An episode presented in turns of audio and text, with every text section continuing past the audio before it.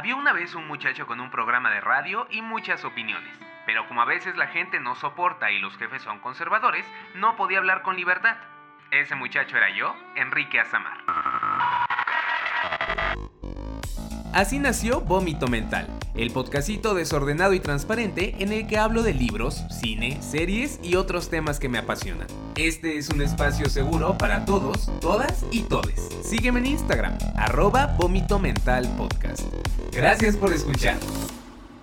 Amistades, yo ya me enamoré de Casey McQuiston, amo su forma de escribir, Amo los temas que toca, amo ese equilibrio que le da a sus historias para que se sientan cursis y atrevidas al mismo tiempo, amo la realidad que busca retratar y la fantasía que le inyectó a los dos proyectos de su autoría que he leído hasta el momento. Amo muchísimo a sus personajes, amo su dedicación como autora y amo que con el tiempo siga sacando contenido de calidad para consentir a sus fans. Ustedes se preguntarán, ¿y a este güey qué le picó? Pues nada, solo que ya terminé de leer una última parada y como ya se habrán imaginado, me encantó. Hoy les quiero hablar de esta novela que ya pueden encontrar en su librería favorita y que sí o sí merece estar en tu listita de libros pendientes para este año, especialmente si buscas algo muy LGBTQ y con mucho corazón. Ya saben que luego yo ando ahí, de hablador, diciendo que este espacio es para romper las reglas y bla bla bla, pero realmente me gusta tener todo lo más ordenadito posible, así que sigamos nuestra bonita estructura de costumbre. Primero les voy a contar de qué se trata el librito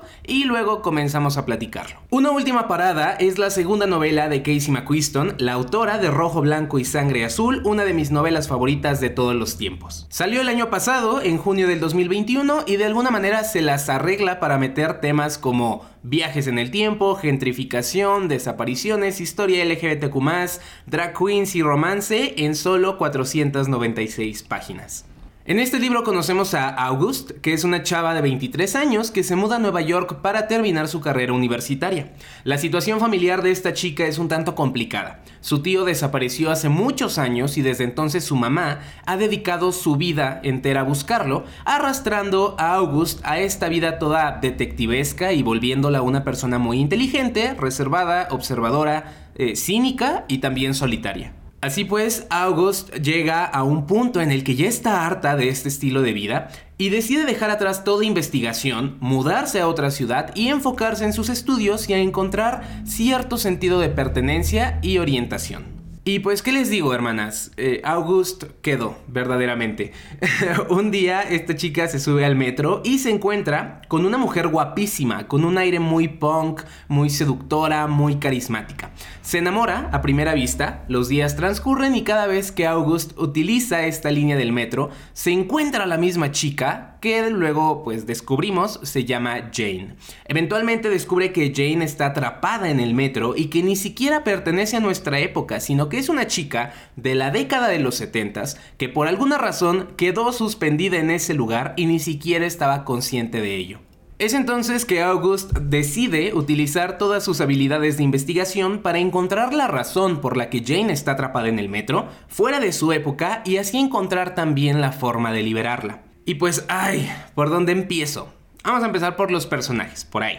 Si ustedes visitan el sitio web de Casey McQuiston, van a encontrar un texto que dice algo así como que escribe a personajes todos, con malos modales pero grandes corazones. Pues tal cual. August, la protagonista, entra perfecto en esta descripción de la misma forma en la que lo hace Alex, el protagonista de Rojo, Blanco y Sangre Azul, pero para nada se siente como personajes idénticos o al menos parecidos, algo que yo aprecio mucho porque me he topado con autores que escriben novelas diferentes, pero que sus protagonistas son prácticamente idénticos como sucedió con Ready Player One y Armada de Ernest Klein, por ejemplo. August es reservada, es inteligente, seria. Jane es como una explosión en el rostro, abrumadora pero agradable y fresca. Y ni hablar de la galería de personajes secundarios que en su mayoría son los roomies de August. Tenemos a Mayla, que es una artista slash ingeniera con mucho estilo, sabiduría y sentido del humor. Tenemos también a Nico, que es un chico que es vidente y que aporta situaciones bien graciosas a lo largo de la novela. También está Wes, que es un chavo muy serio, medio amargado y que tiene una lucha constante con sus sentimientos, pero que no deja de ser buena persona. Y pues no puedo dejar fuera también a... Eh, ay, no sé ni, ni siquiera sé cómo se pronuncia. ¿Isaía? Creo que es Isaía.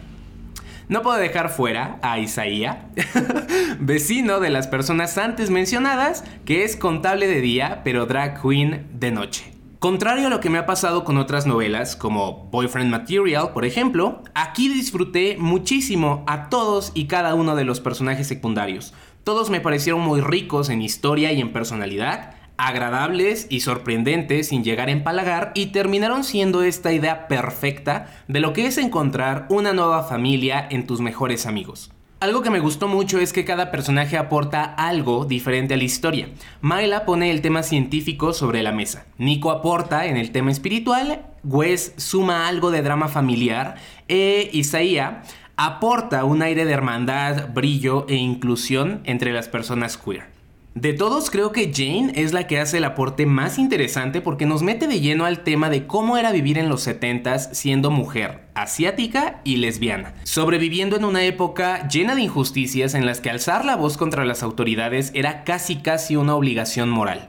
Aquí a través de recuerdos vamos conociendo más del contexto de esa época, algo que puede que resulte medio desgarrador en un principio, pero que termina dejándonos este sentimiento de amor hacia los demás, de unión, de compromiso por mejorar nuestra vida y la de las personas que nos rodean. En los créditos de la novela, Casey McQuiston menciona las fuentes a las que recurrió para documentarse sobre este tema y es algo que yo aprecié muchísimo porque creo que es muy importante este tema y que no debería abordarse a la ligera.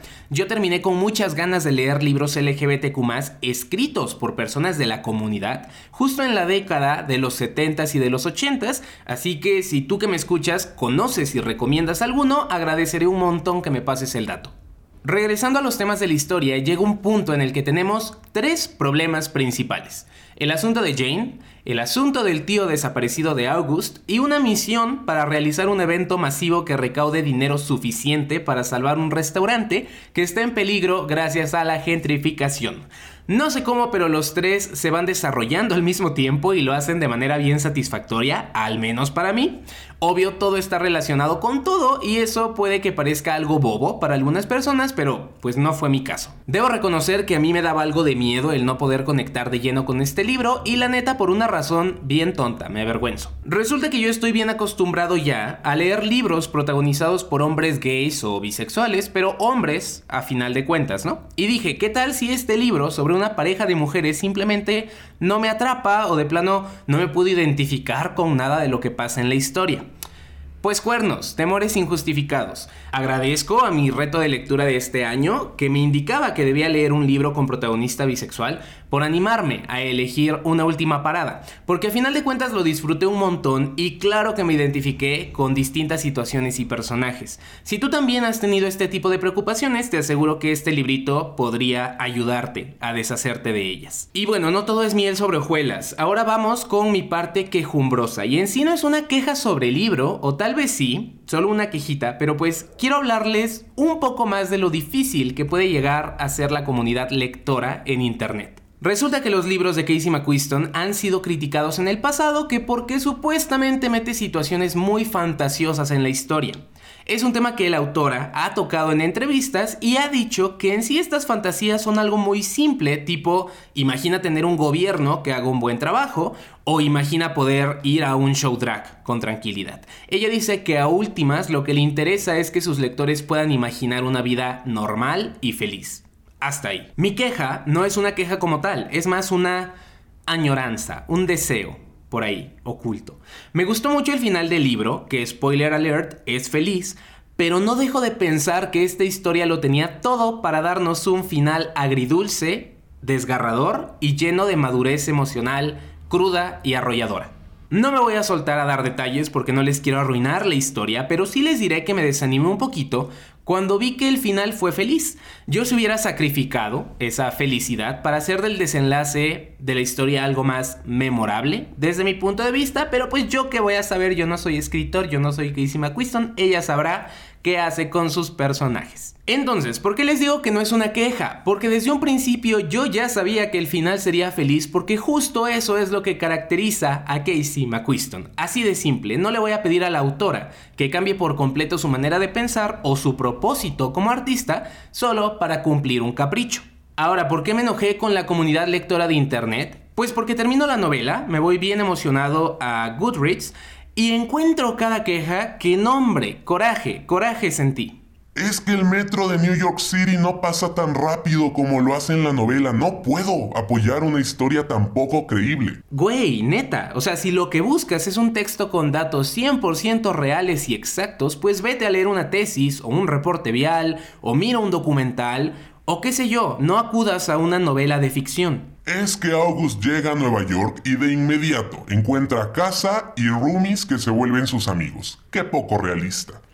Güey, es un libro con viajes en el tiempo. ¿De verdad vienes aquí buscando realismo? No entiendo. Es que August aburre. Ojalá Jane tuviera episodios desde su punto de vista como mujer asiática. Bueno, aquí no sé qué decir. A mí me da la impresión de que Casey está escribiendo desde donde puede y conoce, es decir, su posición de mujer blanca queer. Y estoy seguro de que si se hubiera aventado a escribir desde el punto de vista de Jane, que es una mujer asiático, Internet estaría ahogado en quejas acusando a la autora de apropiación cultural o algún tema similar.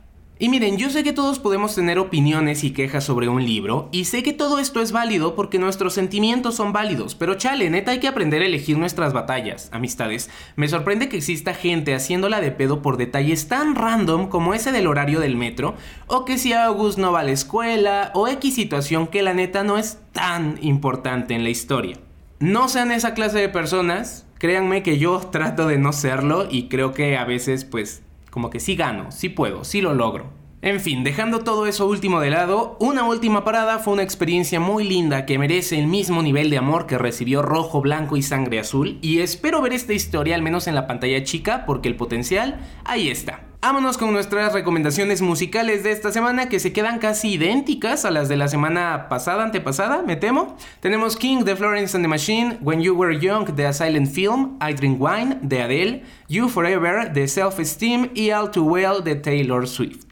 Muchas gracias por acompañarme en este nuevo episodio. Recuerda que si te gustó puedes darle seguir aquí en Spotify o donde sea que estés escuchando este podcast y también en mi perfil de Instagram en el que luego ando subiendo cositas relacionadas con los temas que toco en cada episodio. Me encuentras como arroba vómito mental podcast. Yo soy Enrique Azamar, esto fue Vómito Mental, hasta la próxima. Así termina Vómito Mental. Si te gustó este episodio, no olvides seguirme en Instagram. Me encuentras como arroba vómito mental podcast. Espero tus comentarios. Yo soy Enrique Azamar y te agradezco un montón por escuchar. Hasta la próxima.